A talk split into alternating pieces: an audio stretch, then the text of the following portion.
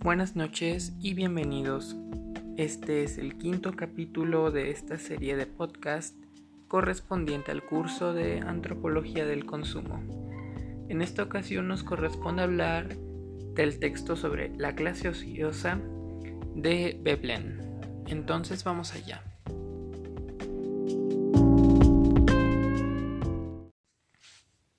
A lo largo de este curso ya hemos hablado muchas veces sobre cómo la publicidad utiliza elementos aspiracionales para persuadir al consumidor de adoptar ciertos productos o ciertos hábitos de consumo, y esto lo damos como un hecho. Sin embargo, es interesante hacer una revisión hacia atrás y ver cómo a lo largo del tiempo los seres humanos hemos adoptado esto de establecer una comparación valorativa con los demás para definir nuestro propio valor y cómo esto se ha insertado en nuestras prácticas de consumo. Y es precisamente la tarea que emprendemos al leer este texto. Veblen va a utilizar el término de clases ociosas a aquellos grupos en la escala social que están exentas de actividades industriales o productivas, es decir, eh, clases que no realizan actividades relacionadas con transformar recursos en mercancías para la venta a través del trabajo, de un desgaste de energía, sino que éstas se dedican a actividades honorables que son vistas como algo digno. Estas son el gobierno, la guerra, las prácticas religiosas e incluso el deporte. Sin embargo, esta diferenciación solamente se ve en sociedades donde la división del trabajo ha permitido que exista una división clasista eh, que depende de los recursos económicos que ostenta cada clase y de las actividades que realiza. Sin embargo, en las tribus más primigenias esto no siempre fue así y sin embargo sí existía una división de tareas que estaba más bien basada en la división por géneros, en donde la estructura de clases estaba determinada eh, por las actividades que eran dignas de los hombres y las actividades que eran indignas de los hombres y por lo tanto se le relegaban a las mujeres. El primer factor necesario para que empezaran a surgir las clases ociosas es que la comunidad realizara actividades depredadoras. Esto se refiere a la caza y la guerra, ya que en una primera etapa eh, toda adquisición debía implicar una hazaña violenta. Esto era una especie de manifestación o de exhibición de fuerza en la que los hombres se reafirmaban por medio de la lucha. Mientras tanto, eh, las actividades que eran rutinarias eran consideradas como algo indigno. De aquí viene otro factor, la división de tareas entre las dignas, es decir, las que implican una hazaña, y las indignas, las que son trabajo del día a día. Eh, esto se puede traer al tiempo actual y veremos que las actividades industriales, las que implican una diligencia, eh, son las actividades consideradas indignas y las personas que las realizan son vistas como una, una colectividad, mientras que las actividades no industriales, las que implican una capacidad de juicio, son actividades dignas y aquí es donde se reconoce a cada hombre en particular. Otro factor importante será que los medios de subsistencia hayan generado una abundancia tal que puedan exentar a algunos de los trabajos manuales y más rutinarios y los diferencien por la posesión de recursos que tienen.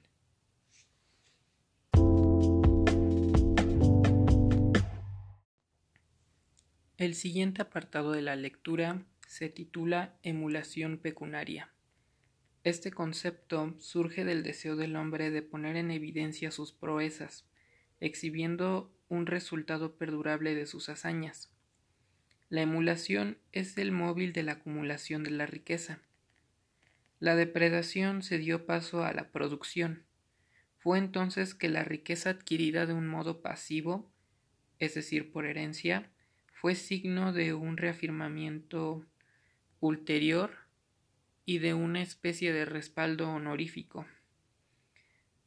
Aquí se trata de una comparativa de adquisición de recursos frente a otros, y cada mejoría material es sólo el punto de partida para subir de nivel y tener un nuevo objetivo de riqueza que alcanzar a futuro. Y esto moldea la idea que se tiene de una vida respetable, ya que esto siempre va a ser algo aspiracional y no lo que se ha alcanzado en el presente. El incentivo es la distinción con base en la riqueza que se posee frente a aquellos que no la tienen, frente a aquellos que tienen que obtener bienes eh, mediante el esfuerzo de su trabajo. Para esto el concepto de propiedad, eh, que antes solo abarcaba a las personas como a las mujeres y a los esclavos, se ha extendido también a la producción y a la industria. Surge así la propiedad de cosas y de personas a la vez, y éstas se reservan a una clase excluida del trabajo o que se reserva a empleos notables. La eficacia de la industria ha llegado al punto que puede ofrecer más que la subsistencia.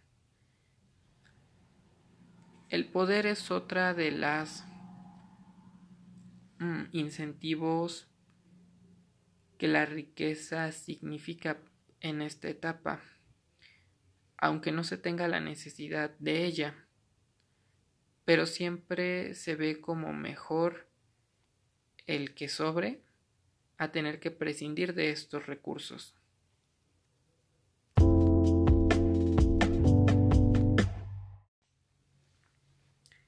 Pasamos al tercer apartado, titulado El ocio ostensible. Hasta ahora hemos quedado que la demostración de riqueza sirve también para edificar la propia estima. Sin embargo, los estratos inferiores tienen solamente cierto orgullo emulativo en conseguir una reputación de eficacia en su trabajo, que es la única línea de emulación que está a su alcance. El trabajo es visto o supone una subordinación a un superior, por lo que aún hasta nuestros días vemos el trabajo como algo denigrante. Para conseguir la estima de los demás, el hombre busca exhibir su riqueza, pero también mantener apariencias de lo que es considerado como decente. Aquí se hace una exaltación de que el hombre esté exento de trabajos serviles, ya que esto sirve para reafirmar su propia dignidad humana. Es entonces que la ociosidad es vista como algo noble y como algo inseparable de una vida humana digna, ya que al apartarse de cualquier contacto con la actividad productiva, que se considera vulgar, pues el trabajo ha sido aceptado como una convencionalidad eh, de una inferioridad de fuerza los buenos modales se convirtieron en la representación del ocio honorable, ya que significan el destino del tiempo libre a actividades honorables como la buena educación, la cual exige de mucho tiempo y muchos gastos. Los cánones de gusto están determinados por lo que concede una buena reputación y están vigilados por las leyes del ocio ostensible, y sufren continuamente cambios y revisiones encaminadas a ponerlos en consonancia más estricta con sus exigencias.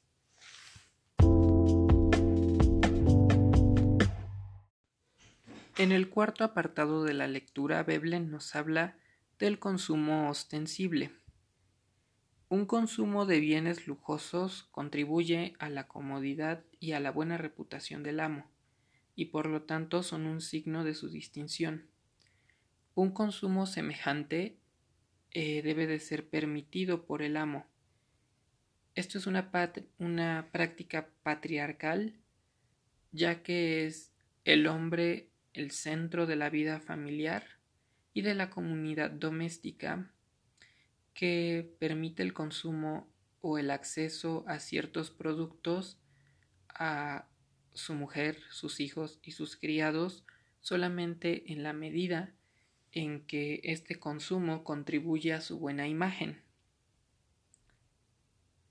La restricción al consumo esencial fue superada cuando se asienta la economía de la pequeña comunidad doméstica eh, por medio del trabajo asalariado en el marco de un estadio pacífico. Aquí la fuerza física ahora necesita complementarse con un gusto que distinga lo que es fino de lo que no. Y no solo basta con el consumo propio, sino que para exhibirlo recurre a reglas y a regalos y fiestas. Se genera una jerarquía que depende de qué tan cerca se esté del estrato de la clase rica ociosa y qué tan alejados esté de los que no a lo que se le llamará una escala de reputación pecunaria. Es importante en este marco el demostrar a los observadores, como a los vecinos, la capacidad de pago, haciendo exigencia, haciendo o atendiendo a una exigencia de una apariencia decorosa por la posibilidad de perder la casta. Entonces todo hecho económico tiene que poder encontrar en todos y en cada uno de los esfuerzos y goces humanos un aumento de la vida y del bienestar y conseguir así aprobación con arreglo al canon de utilidad contemplada desde el punto de vista ajeno.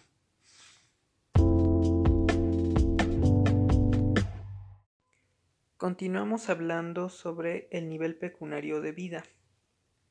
Eh, aunque mucho del consumo es un derroche honorífico, con el tiempo se vuelve imprescindible y esencial. Estos hábitos de consumo se vuelven un canon cuando la clase rica ociosa los adopta y los permite, y estos poco a poco permean a otros estratos y se vuelven inamovibles. Sobre todo esos hábitos pecuniarios son transmitidos a quienes tienen contacto con la clase rica ociosa, como la clase académica.